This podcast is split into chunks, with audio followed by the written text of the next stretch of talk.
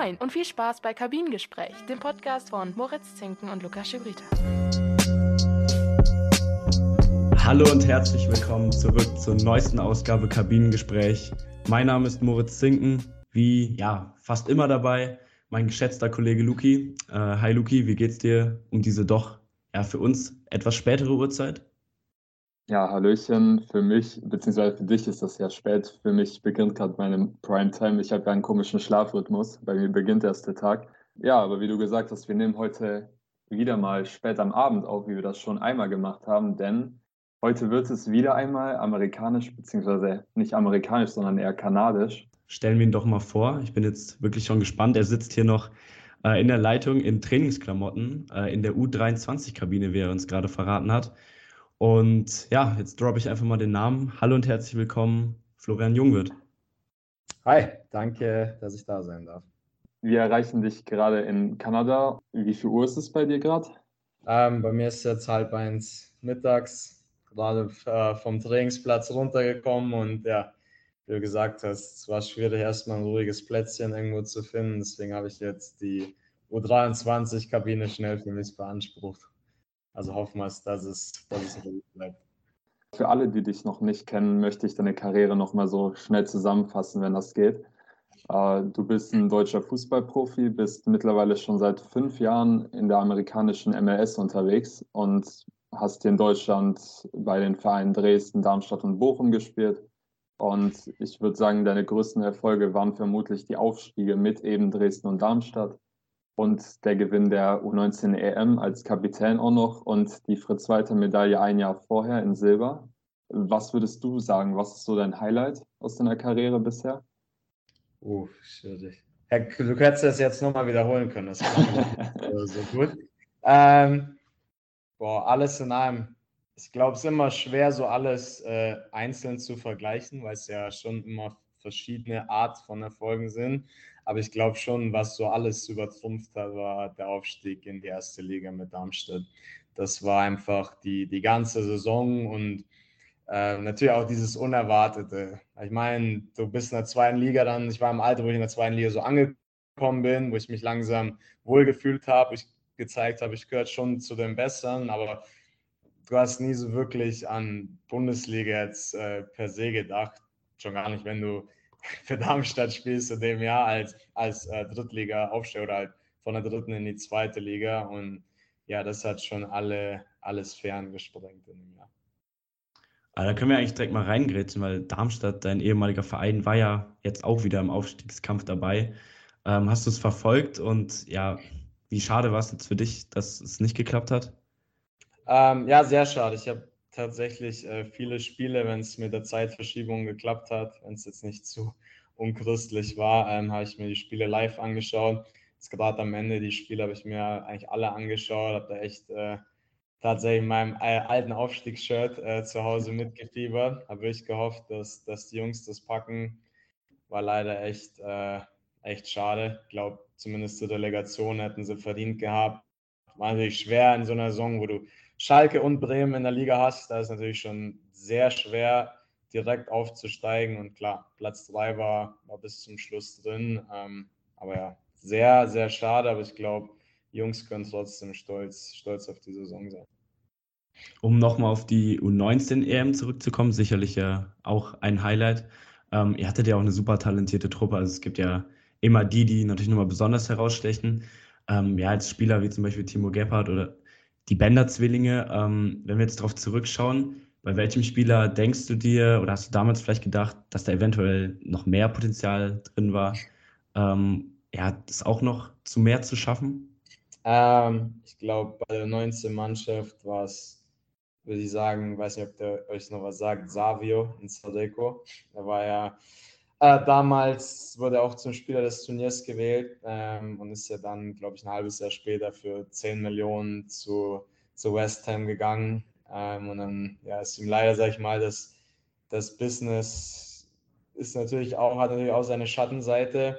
Wenn du dann, sag ich mal, Geld und Ruhm hast und dann vielleicht nicht das stabile Umfeld hast, die Leute hast, die dich dann auf dem Boden äh, halten. Das hat er leider nicht gehabt. Und dann ist er natürlich ich mal, die ganzen, Dinge verfallen, die natürlich auch einen reizen in dem Alter, wo du sagst, ey, jetzt jeder kennt mich, ich habe viel Geld, ich kann machen, was ich will, Partys gehen, dies und das machen. Und ich glaube, ähm, ich habe immer gesagt, es, natürlich ist es fast unmöglich, schon äh, Profi zu werden, aber ich glaube, ähm, jetzt, mein Alter kann ich sagen, das Schwierigste ist eigentlich, finde ich, Profi zu bleiben, auf deinem Niveau zu bleiben, sag ich mal, wo du aktuell bist oder noch darüber hinaus, weil du dich einfach jedes Jahr äh, neu beweisen musst. Äh, das vorige Jahr zählt quasi fast nichts mehr.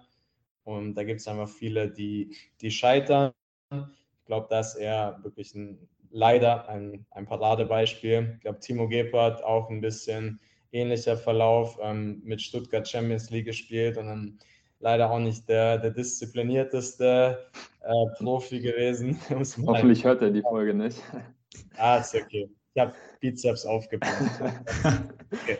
ähm, ich glaube, er verzeiht es mir. Ich glaube, äh, er ist ja dabei mir. Ähm, ich glaube, er wäre auch ein Spieler gewesen, der wirklich konstant hätte auf Top-Bundesliga-Niveau und auch ja in der Mannschaft spielen können, die international ist. Und da siehst du halt den Unterschied, dass Talent eben allein nichts reicht. Du musst talentiert sein und musst brutal hart arbeiten jedes Jahr. Und das ist natürlich für mich die Bender-Zwillinge das beste Beispiel, die einfach Jahr für Jahr ein Ding gemacht haben, nie irgendwie durchgedreht sind oder sonst was und deswegen ihre ganze Karriere konstant auf einem unglaublich hohen Niveau gespielt haben. In dem Finale ist ja auch eine Situation passiert, dass, als ich, das ist mir aufgefallen, als ich die Annalen durchgegangen bin. Da hattest du als Kapitän in der 36. Minute, zwei Minuten nach deiner ersten gelben Karte, direkt gelb-rot bekommen, also noch vor dem Halbzeitpfiff. Da frage ich mich, was ging dir da so für Gedanken im Kopf? So, uh, ich, ich wusste so gar nicht. Früh in der Karriere. Ähm, das, das ist ja schon so lange her. Ich, mich, ich wusste gar nicht, dass ich da vom Platz gefallen bin. äh, in dem Moment, ich muss auch sagen, ich weiß, wir haben 1-0 geführt ähm, und dann war ich das zweite Foul und ich habe den Schiri schon auf mich zulaufen sehen. Ach, mich. Irgendwie so schlecht. Ich, ich weiß nicht, ich saß auf der Tribüne, ich war käseweiß. Äh, ich dachte, wenn ich das verliere, kann ich mich äh, in Prag, kann ich in den Fluss springen. Ne? Und äh, Gott sei Dank, die Jungs haben es so gut gemacht. Dann. Ich glaube, wir haben dann 2-0 sogar geführt. Dann hat Italien auch noch rote Karte bekommen. Und dann haben wir es 3-1 gewonnen. Danach war es mir wirklich scheißegal. Also ich war echt, aber in dem Moment ist für mich wirklich eine Welt zusammengebrochen. Aber ich habe es mir zu Herzen genommen. Ich habe seitdem meiner ganzen Profikarriere habe ich nicht einen Platzverweis bekommen. Also äh, ich wollte dieses, dieses Scheißgefühl nie wieder erleben.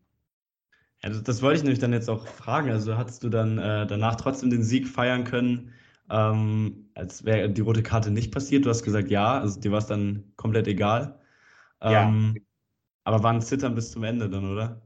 Ja, auf jeden Fall. Also wie gesagt, ich hatte eigentlich wirklich das ganze Spiel nur Angst vor den Konsequenzen, wenn wir es verlieren, weil natürlich hat jeder mit dem Finger auf mich gezeigt. Ähm, aber nach dem Spiel war es wirklich egal. Ich war einfach so erleichtert, ich war so froh einfach. Ähm, für mich als wirklich nicht, für mich war es nicht weniger ein überragender Tag, weil ich jetzt vom, vom Platz äh, geflogen bin. Auch wenn ich an, an die Zeit denke, denke ich nicht, oh scheiße, äh, wäre ich mal im Finale nicht vom Platz geflogen. Ich denke, ey, ich bin Europameister damals geworden, was überragend war dieser Erfolg bleibt auf jeden Fall. Jetzt spulen wir ein paar Jahre in deiner Karriere vor. Viele Spieler gehen den Schritt ins Ausland im Spätherbst ihrer Karriere. Du bist im besten Fußballalter, wie man sagt, mit 28 schon in die USA gegangen. Warum?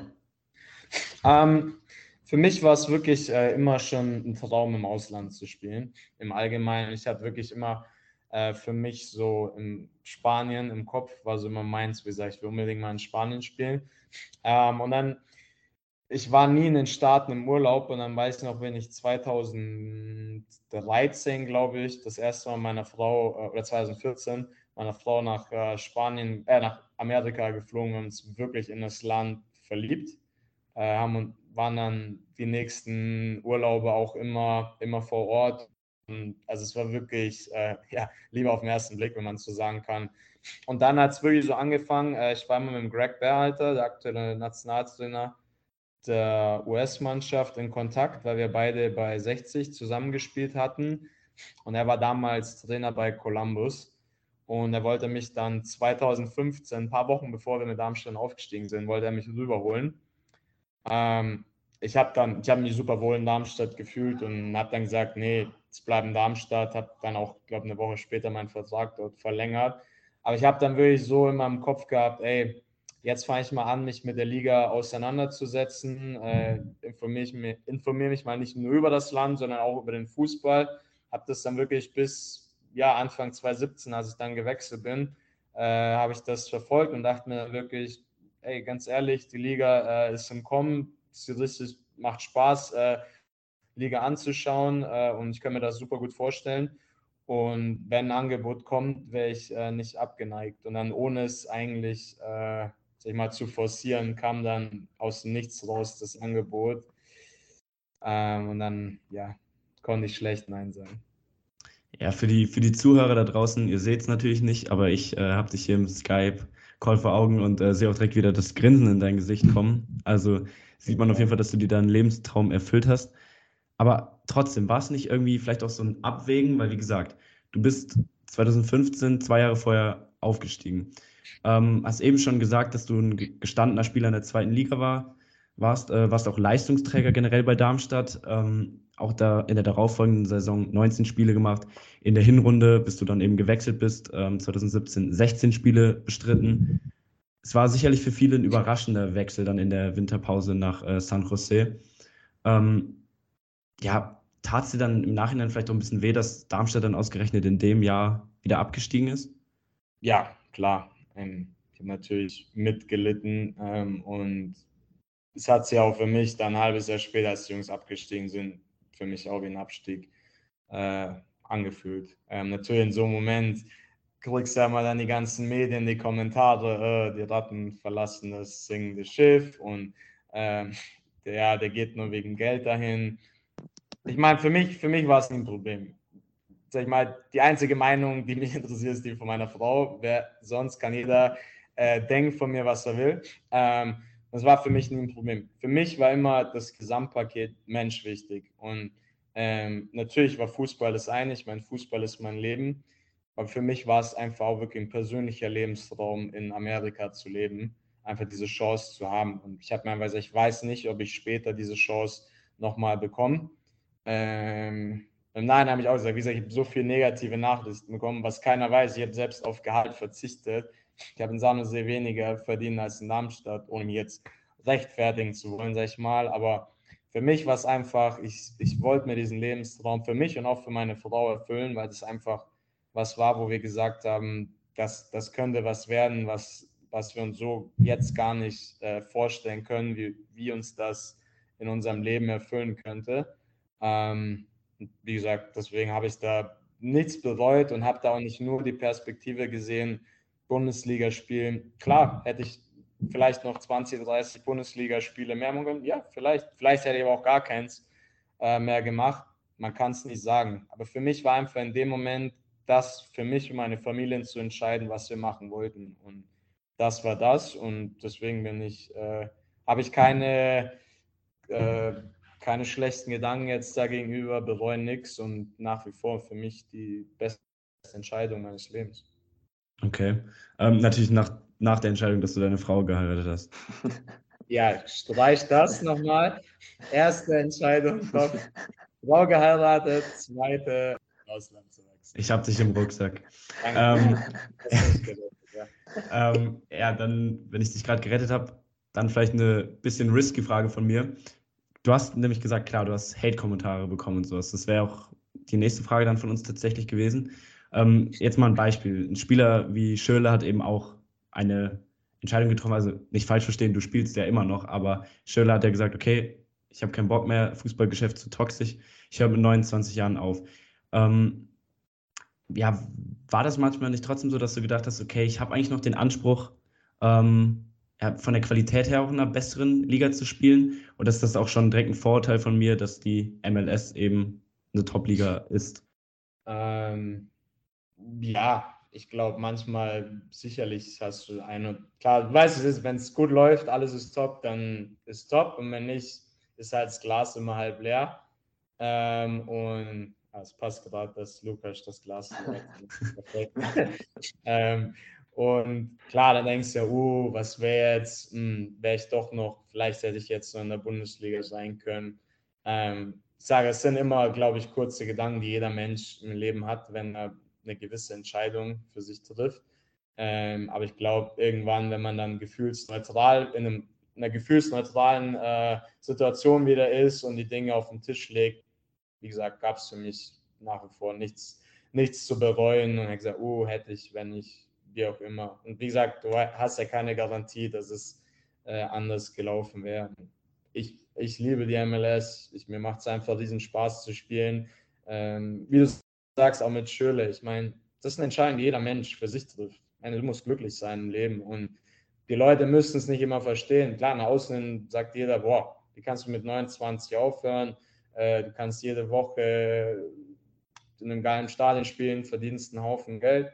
Wir kennen nicht alle Hintergründe, wissen nicht, was war. Vielleicht ging es ihm äh, auch im Kopf nicht gut, hat Probleme, wie auch immer. Der Kommentar natürlich mit dem toxischen Geschäft kann ich absolut unterschreiben, dass es da oft Situationen gibt, die natürlich sehr unangenehm sind und sehr äh, psychisch belasten auch. Ähm, deswegen sage ich, ich ich respektiere jede Meinung vom Mensch, solange sie nicht irgendwen anders äh, verletzt oder so. Von daher bin ich da eigentlich immer relativ entspannt. Und wie hoch schätzt du jetzt dieses Niveau der MLS im Vergleich so mit Ligen in Deutschland? Du kennst ja auch die ersten Ligen, die Profiligen. Wie würdest du das einschätzen? Für mich ist es unglaublich schwer, es zu vergleichen, weil der Fußball ganz anders ist. Hier geht es immer hin und her, viel viel Action, hohes Tempo. Ähm, der taktische Aspekt ist im Vergleich zum europäischen natürlich eher weniger ausgeprägt. Da sind natürlich die deutschen Ligen ganz klar voraus. Aber ich meine, ich habe als Vergleich sage ich jetzt, ähm, spielerisch sage ich, ist die MLS für mich klar besser als die zweite Liga. Ähm, sage jetzt mal Schalke und Bremen, jetzt vielleicht mal ausgenommen. Ähm, aber wenn man einfach sieht, was für Spieler hier sind, wo ich sagen kann, 30, 40 Spieler locker in der Bundesliga spielen, wo man noch nie den Namen vielleicht gehört hat, aber wir sind, wir sind richtig gute Kicker. Ähm, und ich glaube, der größte Unterschied ist einfach, glaube ich, auch durch das Salary Cap hier, weil du hast ja nur ein bestimmtes Budget für deine Mannschaft. Das heißt, ähm, man schaut natürlich, dass man 13, 13, 14 Spieler hat, die auf einem hohen Niveau sind. Und danach ist vielleicht im Vergleich zu Europa fällt es ein bisschen mehr ab, die Qualität. Also wenn du dann mal vier, fünf Verletzte vielleicht hast oder sonst was, dann, dann merkst du schon ein bisschen den Unterschied zwischen den, sag ich mal, den ersten 14 und den, den anderen Spielern. Das, was du jetzt vielleicht in Deutschland nicht so extrem hast. Ja, aber alles in allem würde ich so ungefähr einordnen. Wir danken dir bisher auch für deine Einordnungen und ihr Zuhörer kennt es bereits. Dich haben wir auch schon eingeweiht. Wir machen jetzt nach ungefähr 15 Minütchen eine kurze Pause und hören uns dann gleich wieder. Schatz, ich bin neu verliebt. Was? Da drüben. Das ist er. Aber das ist ein Auto. Ja, eben. Mit ihm habe ich alles richtig gemacht. Wunschauto einfach kaufen, verkaufen oder leasen. Bei Autoscout24. Alles richtig gemacht. Hey, Malte Asmus von meinsportpodcast.de hier. Ab März geht's weiter mit unseren 100 Fußballlegenden. Staffel 4 bereits. Freut euch auf Zlatan Ibrahimovic, Michel Platini, Cesar Luis Minotti, Paolo Maldini, um nur mal vier zu nennen. Und bis wir mit der vierten Staffel kommen, hört doch einfach nochmal rein in die bisherigen drei Staffeln. Ronaldinho, Sepp Meyer, Gary Lineker, Lothar Matthäus und viele weitere warten da auf euch. 100 Fußballlegenden. Jetzt. Überall, wo es Podcasts gibt. So, wir sind zurück und du sprachst eben, und ich habe auch in Interviews schon von dir davon gelesen, dass es auch schon mal erwähnt, dass es eben von dir und deiner Frau ein großer Traum war, in, der, in den USA irgendwann mal zu sein oder jetzt eben auch zu spielen. War es dennoch ein großer Schritt, alles in Deutschland dann hinter euch zu lassen? Ja, brutal. Also ich muss sagen, am Anfang, du planst ja alles so und denkst, ja, alles schön und das wäre perfekt.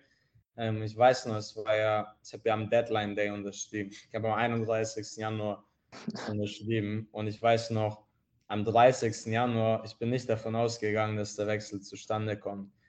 Und ich wollte auch nicht, sag jetzt mal, aus Aberglaube zu viel schon über Umzug nachdenken, alles, weil ich dachte, na, dann geht es nicht in Erfüllung. Und ich weiß, am nächsten Tag, ich wache morgens auf, mein Berater ruft mich an und sagt, ja, morgen früh, früh fliegst du nach San Francisco. Und, und ich dachte mir dann, okay, alles klar, kein Problem, haben wir Darmstadt noch alles abgewickelt. Nächsten Tag, ich weiß nicht, ich saß im Flugzeug, ich habe nach zwei Stunden hier eine Panikattacke bekommen. Ich dachte mir, scheiße, was mache ich hier? Ich ziehe nach Amerika. Äh, ich habe überhaupt keine Ahnung, was ich mache. Äh, ich bin am anderen Ende der Welt. Und meine Frau war auch so, hat, ich weiß nicht, ich bin angekommen, sie hat mich angerufen, sie hat gesagt, Schatz, ich bin zwar schon sechs, sieben Mal in Deutschland umgezogen, aber ich habe keine Ahnung, wie man ins Ausland umzieht. Also sie hat dann auch gesagt, scheiße, das waren dann so viele offene Fragen, wo wir gesagt haben, wow, das, das könnte interessant werden. Ähm, ja, es war schon ein bisschen Schock im ersten Moment, aber wir haben dann Gott sei Dank alles, alles gut gewuppt. Und wie war so deine erste Zeit dann in den USA? War es so ein Kulturschock für dich, fußballerisch als auch von der Lebensqualität her? Ja, ähm, Schock würde ich gar nicht sagen. Ich glaube, ähm, ich habe Glück gehabt, weil ich lebe in, Kalif habe in Kalifornien gelebt. Ähm, das natürlich gibt es schlimmere Orte. Kann man machen. Würde ich sagen. Deswegen war es dann schon eher, du warst von allem geflasht. Natürlich im ersten Moment. Ähm, alles war top, alles war schön, rosa-rote Brille natürlich, so wie quasi bei der ersten großen Liebe quasi. Ähm, und nee, es war cool. Ich habe ich habe alles aufgesaugt, habe alles mitgenommen, habe es wirklich genossen. In, ja, einfach krass. Auch die Vorbereitung. Äh, ich kann mich nur erinnern, meine ersten Woche, wir haben ein Testspiel gegen Galaxy in Las Vegas gehabt. Und ich dachte mir halt dann so, ja, okay, es ist halt irgendwo außerhalb. Und auf einmal bist du am Strip im Hotel und bereitest dich aufs Spiel. Und ich sage mir, okay, what the fuck?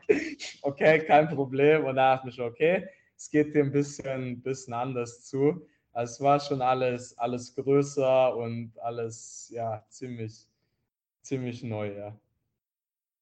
Ja, genau. Also 2017 und wie gesagt der Wechsel in die MLS zu den San Jose Earthquakes ins warme Kalifornien. Ähm, mittlerweile bist du seit einem Jahr in Vancouver bei den Vancouver Whitecaps. Ähm, bevor wir gleich nochmal nachfragen, ja, nach den Gründen für diesen Schritt, wo findest du es jetzt schöner, in Kalifornien oder Vancouver?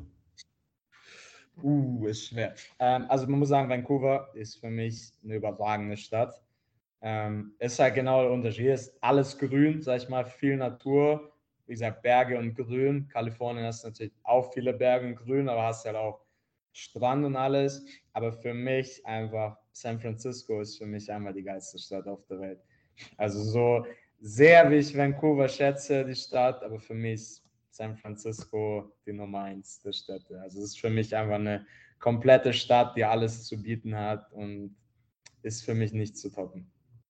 Und was waren denn jetzt die genauen Gründe für die Luftveränderung dann nochmal? Ähm, ja, ich glaube, wenn du, wenn du die drei irgendwann davor hast, im Alter, ähm, oder im Fußballeralter, ähm, machst dir einfach Gedanken, was du willst, äh, wie, wie du dich fühlst. Und ich hatte einfach das Gefühl, äh, so nach, nach 2020 war wirklich ein, mit Covid und allem, war echt ein anstrengendes Jahr in San Jose, wo ich echt, äh, klar, wie viele andere Menschen, ich war, ich war wirklich ausgelaugt.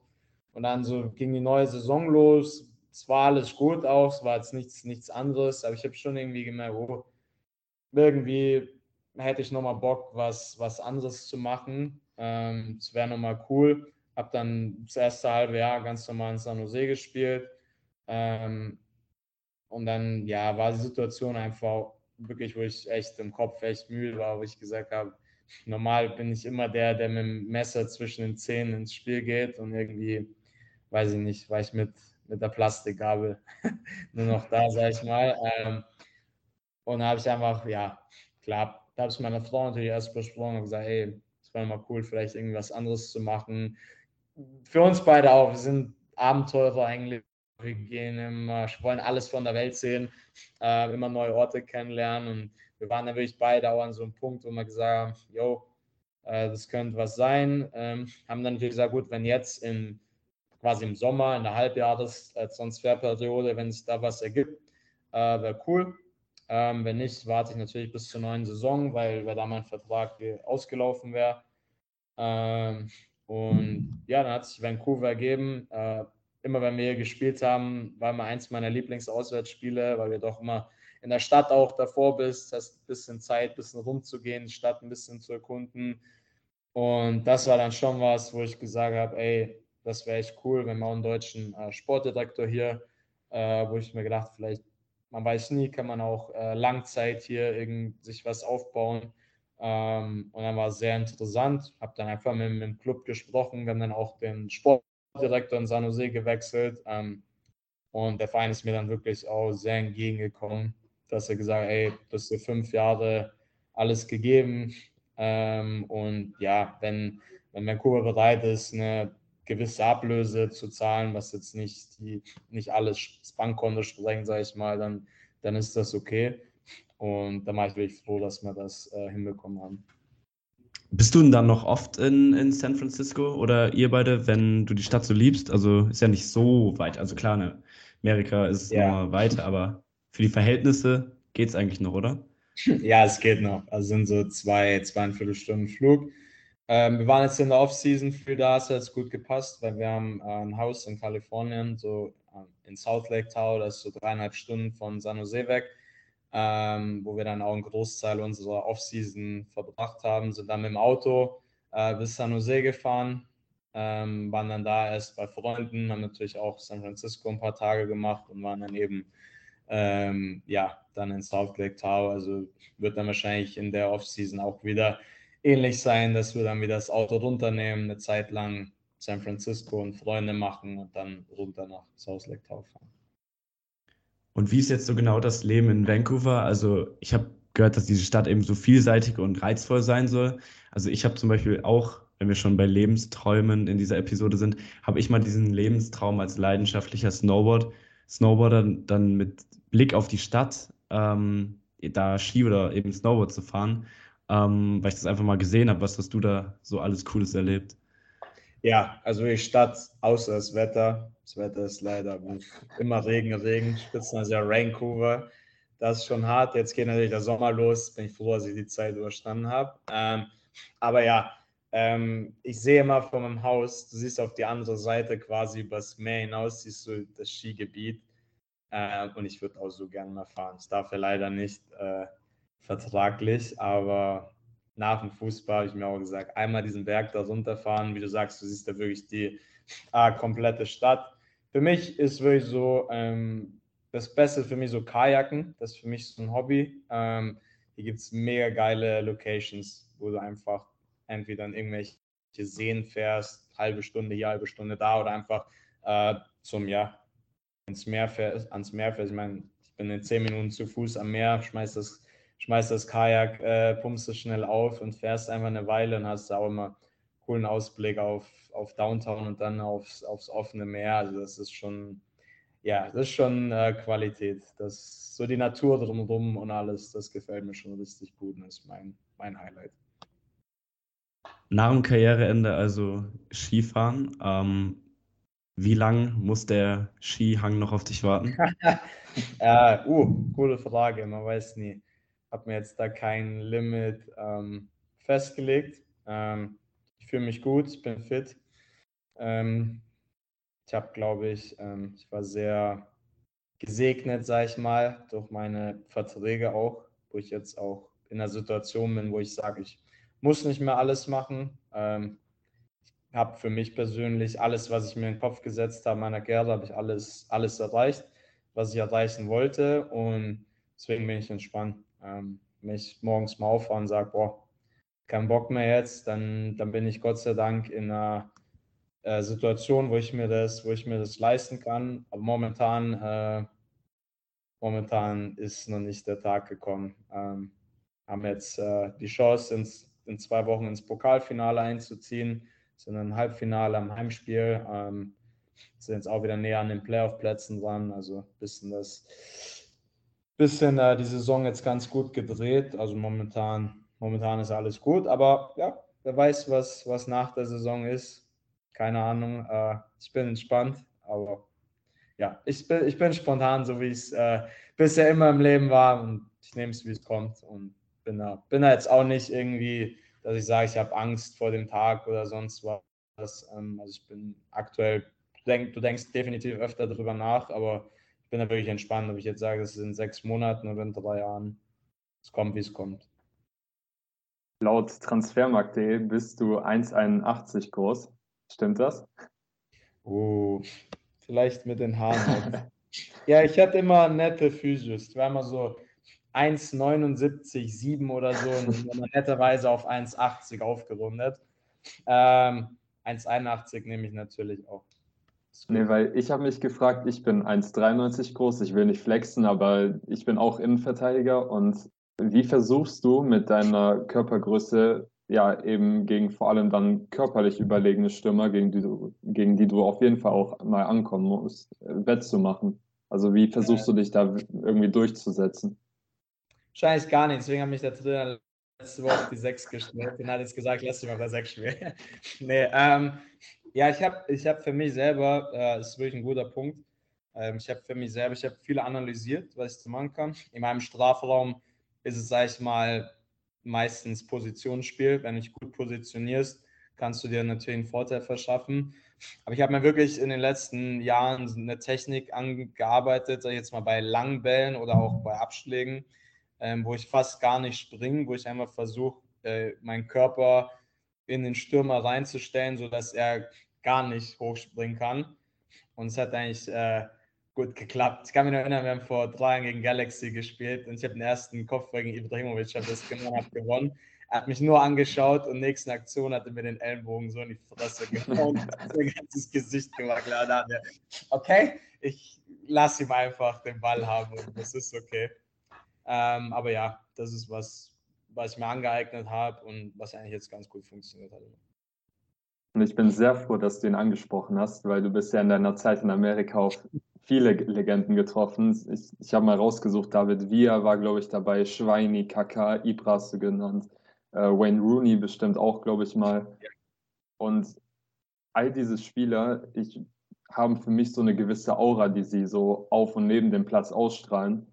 Vor welchem Gegner hattest du jetzt so in deiner Zeit dort am meisten Respekt vor einem Spiel, so wo du dir am Vorabend so im Bett dachtest, wow, also morgen muss ich gegen den Typen verteidigen? Ähm, so denke ich eigentlich, also das, das habe ich eigentlich noch nie. Also ich bin eigentlich immer scheißegal, äh, ich gehe immer Kopf durch die Wand und egal wer kommt, auch wenn ich mein Lehrgeld dann manchmal bezahlen muss. Ähm, aber wie du sagst, an sich, es ist was anderes hier, weil in der Bundesliga habe ich gegen mit die besten Spieler auf der Welt gespielt. Äh, wenn Lewandowski vor mir dir steht, ist natürlich wuff. Aber die Spieler, die hier waren, das sind wirklich auch Helden von meiner Kindheit gewesen. Und das war für mich nochmal was anderes. Wie du sagst, Via, Pirlo, Kaká, ähm, wo du einfach davor stehen, mir krass, mit, ich war 13, 14 und das waren meine Idole. Ähm, für mich wirklich der krasseste Spieler war wirklich David Villa. Ähm, als ich gegen ihn gespielt habe, klar war er dann schon, ich weiß nicht, 3, 34, aber. Aber reicht noch für dich, ne? Für mich reicht es locker. Das ist kein Problem. äh, aber unglaublich. Ähm, wie er gespielt hat, quasi fehlerlos, hat immer die richtige Entscheidung getroffen, wo du wirklich gesagt hast, wow, das ist schon, da merkst du schon den Unterschied zwischen Weltklasse und Holzfuß. Ich, so, ne? Also schon sehr beeindruckend. Aber ich würde, ja, ich würde tatsächlich äh, wie er sagen, weil die meisten denken jetzt wahrscheinlich an Ibrahimovic. Äh, ich habe zweimal direkt gegen ihn gespielt und ich glaube, ich habe zweimal das Spiel meines Lebens gegen ihn und habe mich zweimal komplett kalt gestellt. Ähm, Wahrscheinlich ist er deswegen wieder weggewechselt, oder? Nur deswegen. Also was anderes kann ich mir gar nicht vorstellen. Er hat sich einfach gedacht, er ist noch nicht, noch nicht ready für Florian Jungwirth in der MLS und geht nochmal zurück jetzt zu AC Mailand und, und gewinnt das Scudetto. Er hat zur Meisterschaft geführt, jetzt kann er wieder herkommen. Jetzt kann er wieder herkommen und gegen, gegen dich ja. ganz schwach aussehen. Wir machen eine kurze Pause und sprechen dann gleich weiter mit Florian Jungwirth über die Besonderheiten der Major League Soccer und die aktuelle Saison mit den Whitecaps. Schatz, ich bin neu verliebt. Was? Da drüben. Das ist er. Aber das ist ein Auto. Ja, Mit ihm habe ich alles richtig gemacht. Wunschauto einfach kaufen, verkaufen oder leasen. Bei Autoscout24. Alles richtig gemacht. So, wir sind wieder zurück aus der Werbeunterbrechung und sind in der Leitung mit MLS-Profi Florian Jungwirth und wollen jetzt ein bisschen über das Fußballerdasein in Amerika sprechen. So, wie wir am Anfang gesagt haben, du kommst gerade vom Training. Wie sieht so dein Trainingsalltag aus? Was hattest du so heute vielleicht zum Beispiel für einen Tag?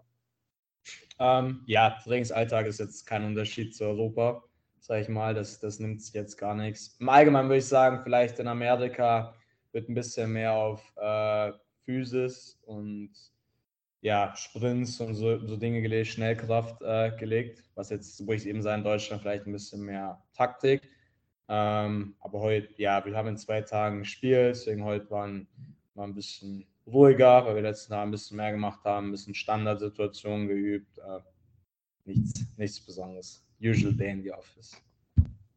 Du lebst seit einiger Zeit vegan oder nur vegetarisch? Da bin ich mir jetzt nicht sicher. Ja. Okay.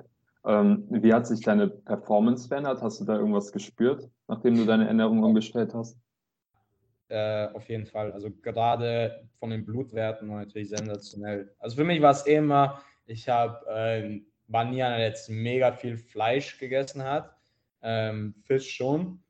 Und 2019 habe ich dann irgendwann mal gesagt, weißt du was, ich lasse das Fleisch komplett weg und reduziere Fisch, sag ich mal, auf ein Minimum ähm, und hatte dann schon wirklich äh, echt extrem gute Werte äh, von Blutwerten, keine Entzündungswerte mehr, fast keine Entzündungswerte mehr im Körper, was schon echt nach ein paar Monaten ein Riesenunterschied war.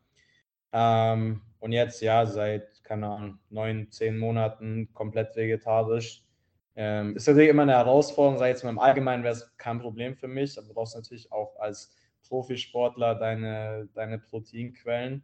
Deswegen musst du da ähm, natürlich schon ein bisschen balancieren. Sag jetzt mal, wenn du sagst, du nimmst Tofu, davor hast du jetzt 200 Gramm Hühnchen gegessen, kannst du natürlich jetzt auch nicht mehr mit zum Beispiel mit 200 Gramm Tofu ersetzen, weil natürlich der Fettgehalt beim Tofu viel höher ist. Deswegen ist das gar nicht so einfach, äh, da äh, die richtige ja, Balance zu finden. Aber jetzt, jetzt ist es eigentlich kein Problem. Für mich war es so ein Ding, wo ich sage, 30 Prozent vielleicht für mich, für die persönliche Gesundheit und 70 Prozent dann ich für den Tierschutz. Ähm, das waren so meine Gedankenspiele. Und was ist dein Go-To vegetarisches Gericht? Hast du da irgend so ein Gericht, was du dir sehr gerne machst? ah, gar nichts Spezielles, ähm, würde ich jetzt sagen. Ich puh, müsste überlegen. Ähm, gar, aber wie gesagt, gar nichts, gar nichts Spezielles. Wenn ein Cheat Meal in der Woche haben wir, habe ich immer, wenn es keine englische Woche ist, immer Pizza bei mir. Also von daher gehe ich, äh, geh ich, geh ich mit Pizza. Am Anfang der Saison hast du dir wahrscheinlich nicht so viele Cheat Days gegönnt, weil ihr da, ja, ich will es mal so sagen, einen katastrophalen Saisonstart hattet. Also es lief ja überhaupt nicht ja. am Anfang, aber ihr habt euch ja in den letzten Wochen auch eigentlich super gefangen. Also die letzten Ergebnisse sahen ja wieder gut aus. Mhm. Weshalb lief es denn am Anfang wirklich so holprig? Ähm, ich glaube, es war ein bisschen schwierig, weil beim letzten Jahr, als ich gekommen bin, weiß ich noch, waren wir letzter und dann haben wir drei, vier neue geholt, haben wir dann super aufgeholt, in die Playoffs gemacht. Ähm, und dieses Jahr haben wir wirklich vor der Saison Schlüsselspieler verloren auch, ähm, haben dann ähm, die auch nicht vielleicht eins zu eins ersetzen können im ersten Moment. Ähm, klar, und dann sag ich mal, hast du natürlich schon immer als Spieler, man spricht nach vorne, hast du natürlich schon immer vielleicht hier und da gewisse Zweifel, wo du sagst, oh, die beiden haben wir jetzt nicht ersetzt, sag ich mal, kann das gut gehen oder nicht? Und dann, ja, ist oft, sag ich mal, ein Dominoeffekt. Dann startest du schlecht. Ähm, wenn man am Anfang natürlich auch viele Auswärtsspiele gehabt, was in MLS auch mal ein Riesenunterschied ist zu, zu Heimspielen, was vielleicht die Zuschauer nicht so wissen, jetzt die MLS verfolgen.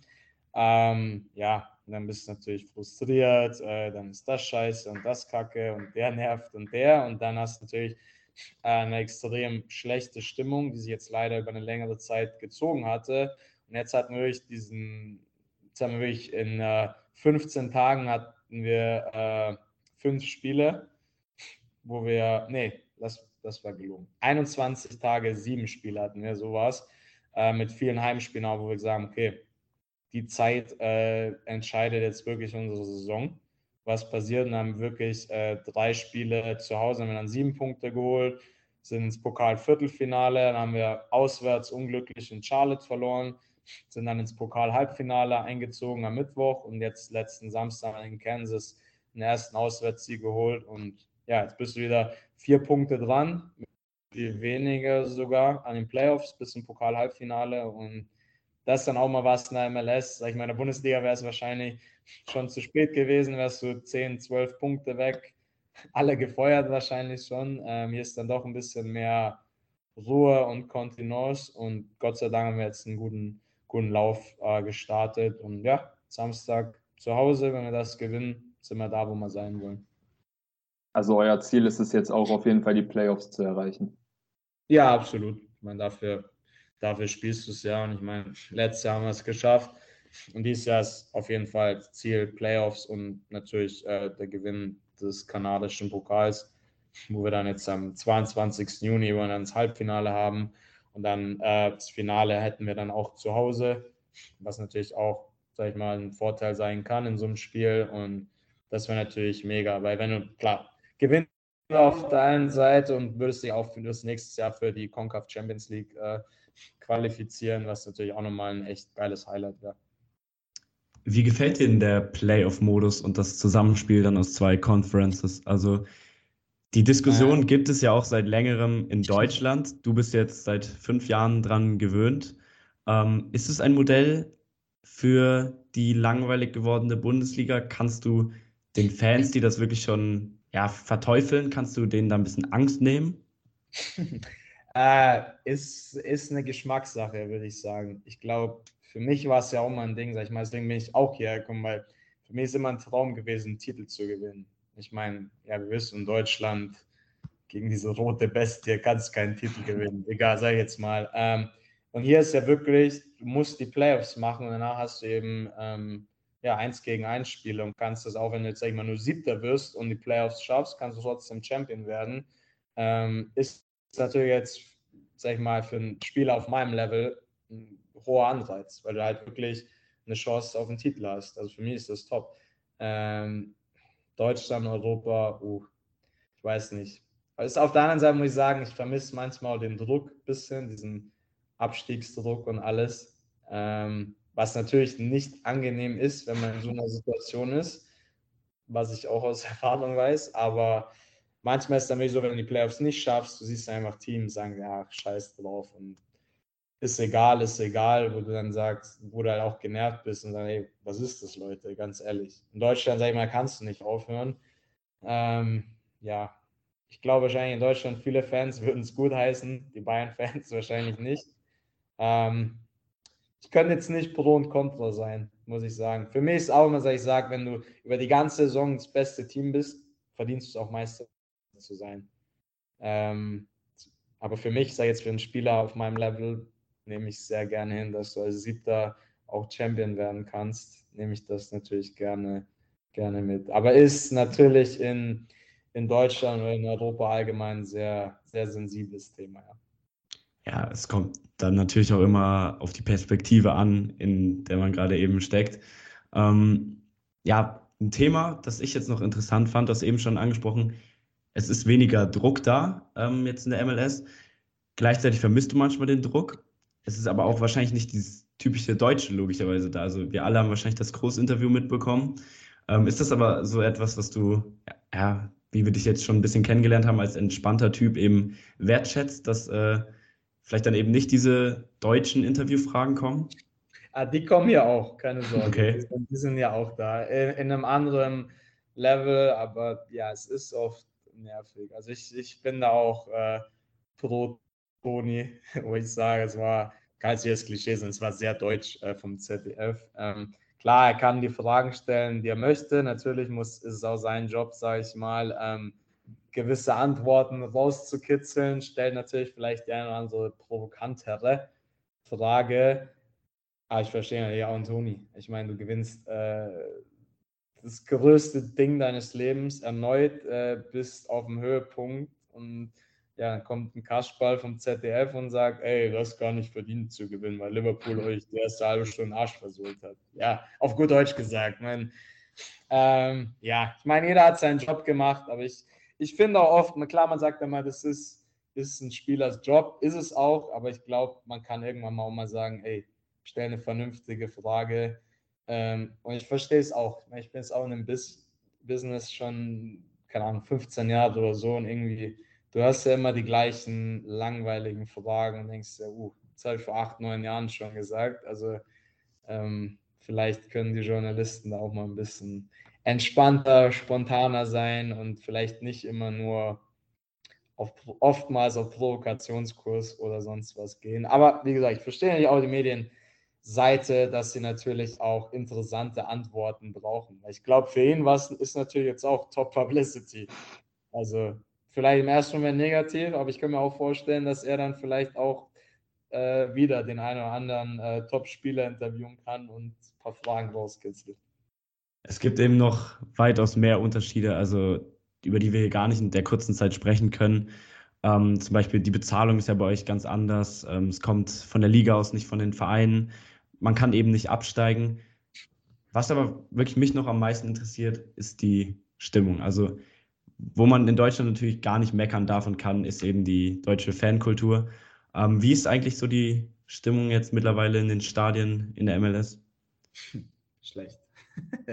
äh, ja, muss sagen, also ich muss sagen, äh, wir haben sehr im Allgemeinen, der Zuschauerschnitt ist sehr hoch in den USA, aber es ist wie in allen Sportarten in den USA. Es ist alles mehr oder weniger ein Event, ein Familienevent und das Spiel läuft halt auch, sage ich mal, aber für die Leute ist es halt ein vier, fünf Stunden Event, wo man davor am Parkplatz grillt, dann schaut man sich ein bisschen das Spiel an, unterhält sich. Ähm, ich finde es auch mal lustig, wenn man äh, die anderen Sportarten sieht. Man sieht, Basketball jetzt, Warriors, NFL, die Spiele, wo man denkt, es ist eine überragende Stimmung. Ich sage, guckt euch mal ein Spiel live an. Das ist stinklangweilig. Die Stimmung ist schlecht. Das ist einfach nur immer zwischendurch. Natürlich blendet man das im Fernsehen ein man denkt, wow, was eine Stimmung jetzt, jetzt wie beim Warriors jetzt im Halbfinale. Nee, das ist ein paar Minuten, ist ein bisschen Halligalli, aber am Ende ist da, die Leute sind leise, guck, also das da ist schon die europäische Stimmung ist top, top, top. Also das, da gibt es keinen Vergleich. Wobei es natürlich jetzt auch immer mehr Teams gibt in den USA, die mehr in die Richtung gehen. Also du hast LAFC, du hast Portland, Seattle, Atlanta, ähm, Austin jetzt auch, wo eine mega geile Stimmung ist. Also es, es geht schon auch in die Richtung. Ich glaube auch natürlich durch den südamerikanischen Touch, dass natürlich auch viele, ja, argentinische, brasilianische, mexikanische Fans, auch der Mittelamerika-Teil, ähm, da merkt man schon, da ist dann schon mehr, mehr Feuer drin. Aber im Allgemeinen ist schon uff, sehr, sehr ruhig. Ähm, du bist ja auch nicht alleine als Deutscher ähm, in der Liga. Also du bist zwar der einzige Spieler in Kanada. Ähm, hast du Kontakt zu den anderen Deutschen? Also ja, es gibt ja eben noch zum Beispiel ein Fabi Herbers, ähm, auf Henny Muck, da triffst du ja, die anderen spielen ja eher in der Eastern Conference. Ähm, ist da Kontakt da? Ähm, ja, jetzt mit den aktuellen jetzt eher weniger. Davor, klar, zum Beispiel jetzt kein, kein Kronholm, weil von Kiel in Chicago mir mal öfter mal geschrieben, aber jetzt ist jetzt kein stetiger Kontakt. Klar, wenn man dann gegeneinander spielt, unterhält man sich natürlich, tauscht ein bisschen aus, wie es läuft und alles. Ähm, aber es ist jetzt nicht so, dass da reger, reger Kontakt äh, besteht. Und was hältst du eigentlich vom Projekt in St. Louis? Da ist ja ein komplett neues Team entstanden ähm, mit dem Sportdirektor, ehemaligen Sportdirektor aus Düsseldorf, Lutz Pfannenstiel. Dann haben die jetzt auch schon einige ehemalige Bundesligaspieler verpflichtet, aber ohne großen Namen, wenn ich das so sagen darf, mhm. wenn ich wirklich ausklammer. Ich weiß nicht, ob das jetzt der Megastar ist, weil das auf jeden Fall nicht dieser Standout-Transfer, wie andere Vereine in der Vergangenheit immer so getätigt haben. Äh, wie findest du das Projekt da? Äh, ja, ich glaube, ähm, für mich, ich habe immer, ich habe immer Lutz Pfannstiel seine Interviews sehr geschätzt. Ich glaube, ist ein sehr kompetenter Mann und ich glaube, die Liga kann froh sein, dass sie einen GM wie ihn jetzt vor Ort haben und ich glaube, man sieht jetzt schon die Transfers, äh, die haben Hand und Fuß. Und ich glaube, er, er kann wirklich äh, da was aufbauen. Ich kann mir vorstellen, dass eine sehr äh, gute Fan Fanbase vor Ort haben. Ähm, also wird interessant. Ähm, aber wäre jetzt für mich kein Ort, wo ich da sein müsste. einer der zehn gefährlichsten Städte in den USA. Ähm, also danke, nein, danke. Und hast du denn diese Diskussion um zum Beispiel Neymar mitbekommen? Der hat ja vor einigen Wochen gesagt, dass er gerne mal in der MLS spielen würde, weil es dort auch, ja, glaube ich, eine längere Pause dann insgesamt gibt von drei Monaten oder so. Und da meinte ja der Ligachef Don Garber so, ähm, solche Leute können wir hier nicht in der Liga gebrauchen, so mäßig, weil die MLS eben auf dem aufsteigenden Ast ist. Hast du das so mitbekommen? Ah ja, ach, der gute alte Donny.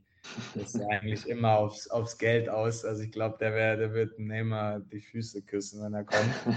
ähm, aber ist okay. Ähm, ich glaube, was die Spieler nicht realisieren, ähm, klar, lange Offseason, was schön ist auf der einen Seite, Top-Städte, aber ich glaube, was die Leute realisieren, nicht realisieren, ist für mich ist die härteste Liga der Welt, weil die Reisen sind geisteskrank. Ähm, und ich glaube, das und das, die Wetterbedingungen, das ist was, was mein, wo man denkt, Europa, ah, es ist Aufwand. Nee, äh, du spielst Samstag in New York, äh, du, oder zum Beispiel jetzt, wir spielen in Houston, äh, du fliegst viereinhalb Stunden hin am Tag davor, du kommst an, es hat du hast zwei Stunden Zeitunterschied. Am nächsten Tag spielst du bei 33 Grad und 90 Prozent Luftfeuchtigkeit, wo du denkst, du spielst in einem Hammam. Also wirklich, das sind einfach, oder du spielst in Colorado, in Salt Lake äh, auf Höhenmeter, wo du kaum atmen kannst im Sommer. Ähm, ich glaube, das ist was, was die Leute und auch die Spieler völlig unterschätzen. Also auch, ich meine, jeder, der mir schreibt, so, boah, ich würde so gerne in MLS kommen, kannst du mir helfen? Und klar, ich schreibe mal zurück, alle wollen immer nach Miami, natürlich. Ich habe gesagt, es wäre für mich einer der letzten Clubs, weil ich habe gesagt, die schönste Zeit in Florida ist, wenn du Offseason hast.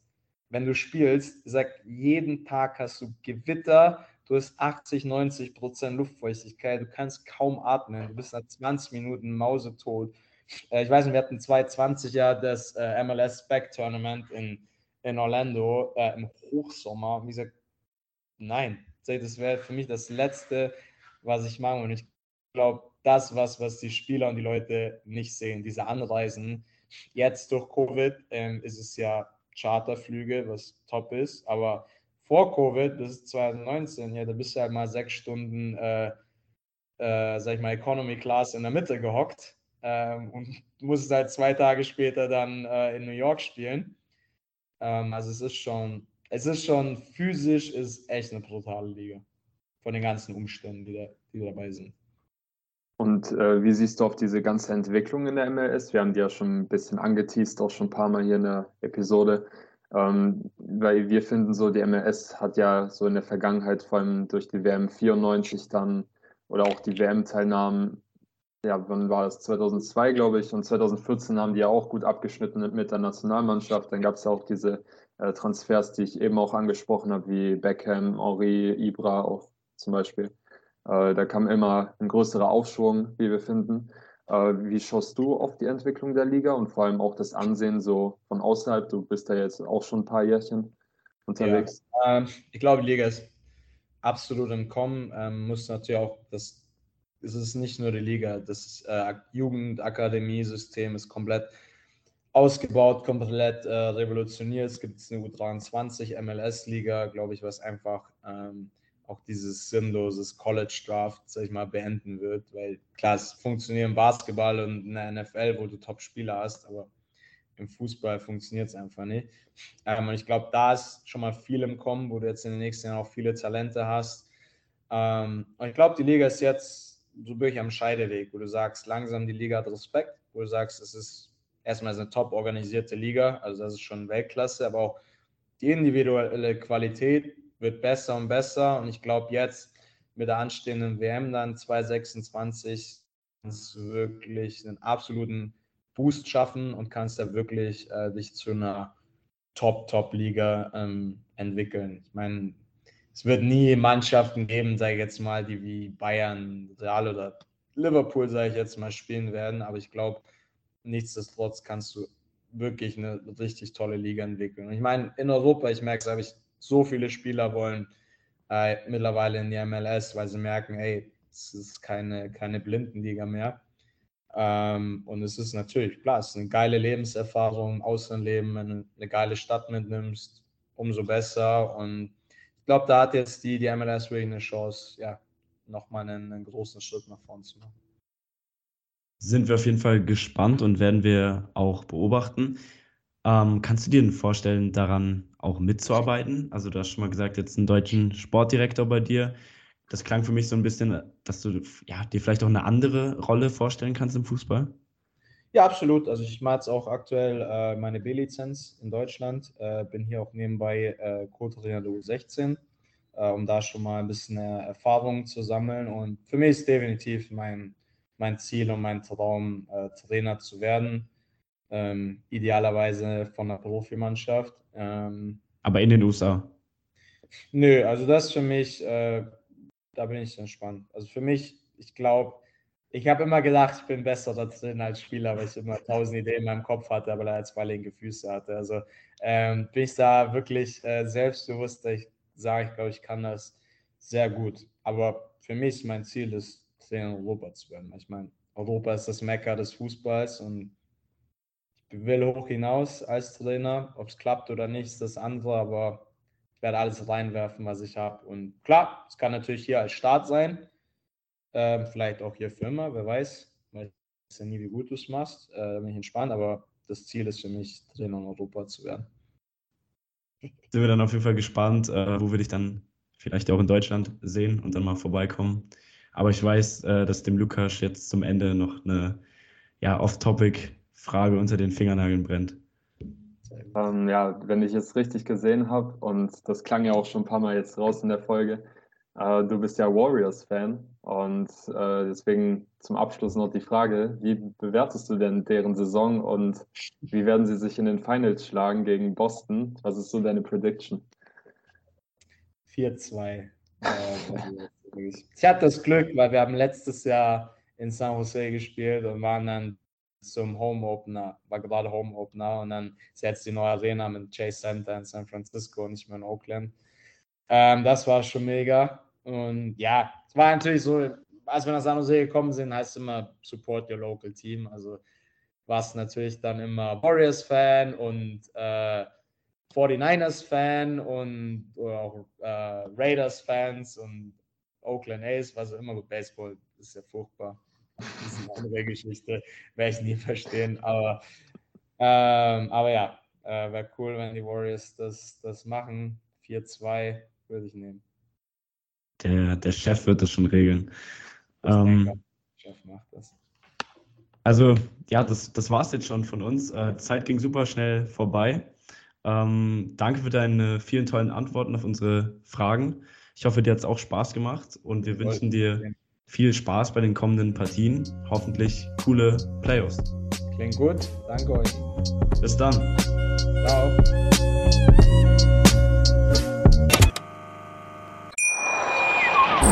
Schatz, ich bin neu verliebt. Was?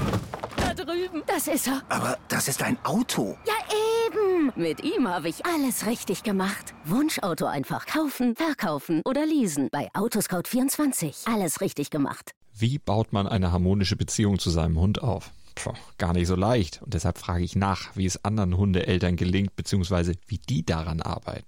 Bei Iswas Dog reden wir dann drüber. Alle 14 Tage neu mit mir, Malte Asmus und unserer Expertin für eine harmonische Mensch-Hund-Beziehung, Melanie Lippisch.